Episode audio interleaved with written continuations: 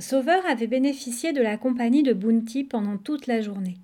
En accord avec son fils, il avait installé la cage du hamster sur une petite table basse, dans le coin où les enfants dessinaient pendant la consultation. Oh, il est mignon Il dort?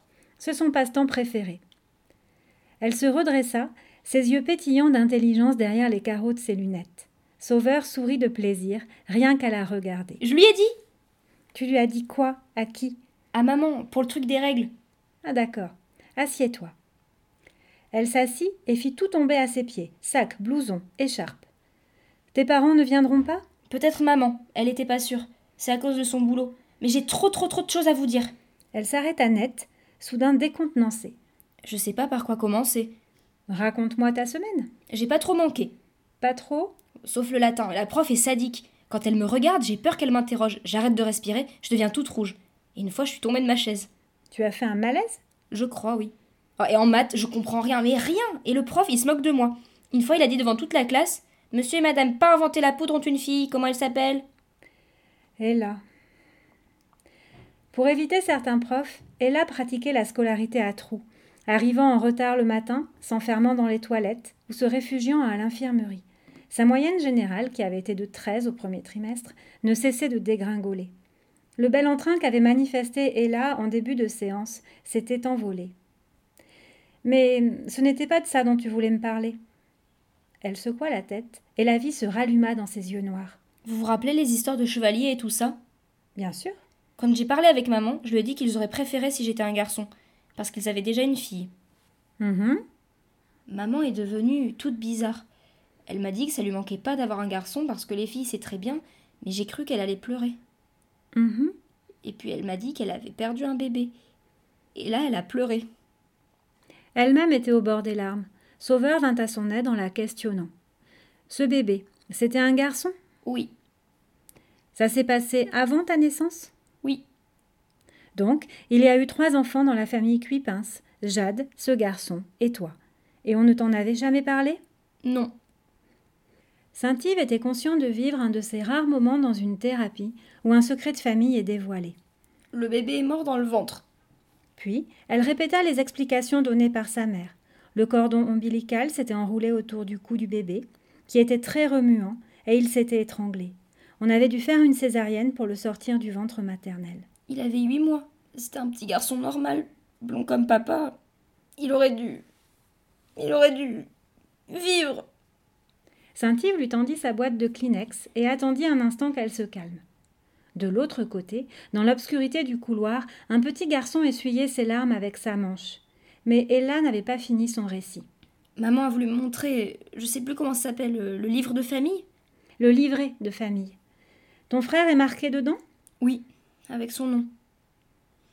Sauveur devina ce qu'elle allait dire à la solennité du silence qui suivit.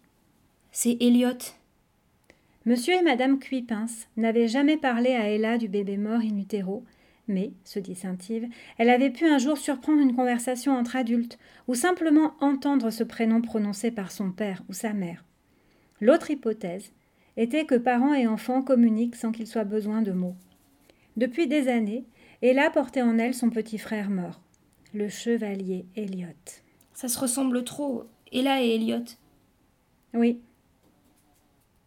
Elle s'était vécue comme un mauvais produit de remplacement, et les premiers signes de la féminité lui avaient cruellement rappelé qu'elle ne pourrait jamais être le petit garçon perdu.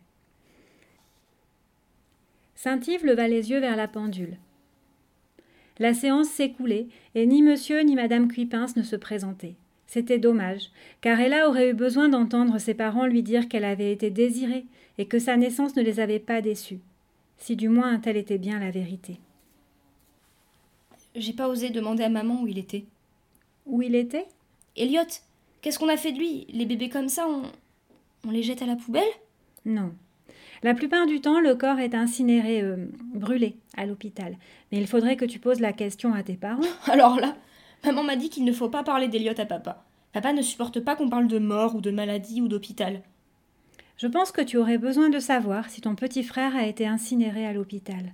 Moi, j'aimerais qu'il ait une tombe avec son nom et je mettrais des fleurs dessus. Papa, il a peur de tout ça.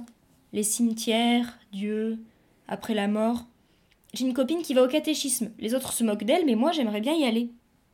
La délicate petite lampe à l'abat-jour rose s'était rallumée, éclairant Ella de l'intérieur. Elle était en extase. Je voudrais faire une prière pour Elliot, mais je sais pas comment on fait. Prends les mots qui te viennent. Parle à ton petit frère. Elle croisa les mains, ferma les yeux. Mon petit frère, je pense à toi. J'ai de la peine pour toi parce que tu n'as pas eu de chance. Ce n'est pas drôle tous les jours de vivre, mais je t'aurais aidé. Maintenant tu es mort, et tu es peut-être avec Dieu, et c'est peut-être toi qui vas m'aider. Amen. Lazare, qui pleurait, craignit d'être trahi par ses reniflements. Il se releva, songeant. Ce qui se passe après la mort, Dieu, tout ça, papa ne m'en parle jamais. Une fois dans le couloir, un léger bruit de froissement lui fit tourner la tête vers la porte d'entrée. Quelqu'un glissait un papier par en dessous. Une publicité? Mais cela semblait n'être qu'une feuille blanche pliée en quatre. Lazare pensa aussitôt à un quimbois, il s'en approcha. La panique s'empara de lui quand il entendit un autre bruit, signalant un danger imminent, celui d'une chaise raclant le plancher. Elle s'était levée, la séance était terminée, Saint-Yves allait ouvrir la porte de son cabinet. Lazare fourra le papier dans sa poche d'anorak et courut se réfugier dans la cuisine. Son père le rejoignit bientôt, portant la cage de Bounty. Salut, bonhomme, je t'amène de la compagnie, fit-il gaiement en apercevant Lazare. Son ton de voix s'infléchit aussitôt. Tu as pleuré Non, mentit son fils en baissant le nez. Tu t'es disputé avec Paul? insista Sauveur. Non. Lazare comprit qu'il lui fallait lâcher quelque chose pour expliquer ses yeux rougis par les larmes. Je pensais à maman. Ah bon? Tu. Il faudra que tu m'en reparles, mais là. Il fit un signe vers la porte, indiquant qu'il devait retourner au travail.